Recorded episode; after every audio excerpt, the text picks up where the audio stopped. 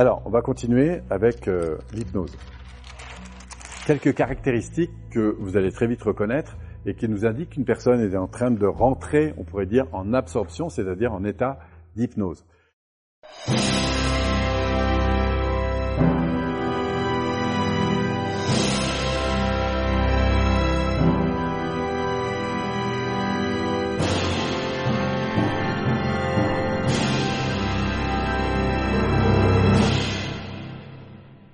Quelques grandes priorités concernant euh, l'hypnose. La première, et vous l'avez vu dès les bases, c'est de créer le rapport. Alors quelques petits rappels concernant le rapport. D'ailleurs, à quoi ça sert le rapport? À toucher le système physiologique, l'état interne ici. D'accord? Pourquoi? Parce qu'une personne va se sentir vibrer en fonction, c'est l'état émotionnel hein, qui, va réagir. Il réagit à quatre euh, éléments euh, clés. Le premier, c'est la synchronisation. La synchronisation, ça commence par, par exemple, le positionnement de la chaise. Je suis en synchro avec la personne. La posture, on vient de le voir, hein, la posture. Ensuite, le ton de la voix, hein, en fonction de ce que la personne va vous dire.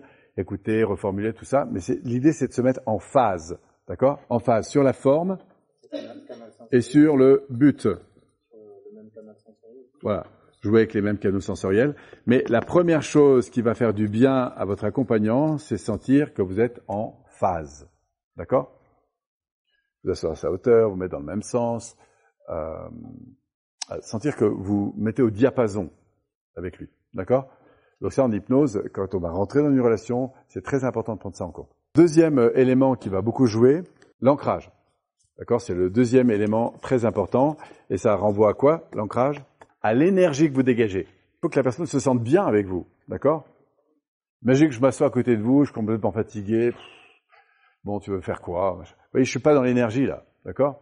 Si je suis trop excité, c'est pas forcément mieux, mais je vais dégager une énergie. Alors, faut pas le confondre avec la synchro, mais c'est vraiment une énergie qui va faire du bien à la personne. Comprenez bien que ça agit beaucoup au niveau préconscient et de l'inconscient. Troisième niveau qui est très important quand vous êtes dans train de créer un rapport, notamment en accompagnement, la valorisation, la considération. Valorisation, donc c'est par exemple le fait de reformuler justement ce qu'elle vient de dire. Ok, c'est ça. Ok, super. Vous voyez, c'est les mots super, génial. Ah ben c'est super. Mais je mets la personne, je lui envoie en fait du love. Je lui envoie de l'amour, je lui envoie de la considération, je mets du lien avec elle. Je montre qu'elle est importante à mes yeux. D'accord? Et enfin, troisième niveau qui va jouer aussi en matière d'accompagnement, la congruence, c'est-à-dire que vous êtes bien connecté au ressenti, dans une profonde authenticité, c'est qu'est-ce que tu ressens réellement? Et si la personne vous dit je me sens bien alors qu'elle est en train de pleurer, vous dites euh, quand tu dis bien, tu veux dire quoi exactement? Enfin bref, qu'est-ce que tu ressens? Vous allez la chercher sur le niveau émotionnel et vous-même être connecté à votre ressenti. Cool? Bon, ça c'est des bases. Normalement, c'est juste pour vous rappeler que le rapport c'est la priorité numéro un. Si après vous allez en hypnose, c'est autour de ça qu'on va continuer à avancer. Ensuite, niveau 2, là, c'est ce qui va vraiment marquer, en PNL ou en d'autres approches, l'entrée dans l'hypnose.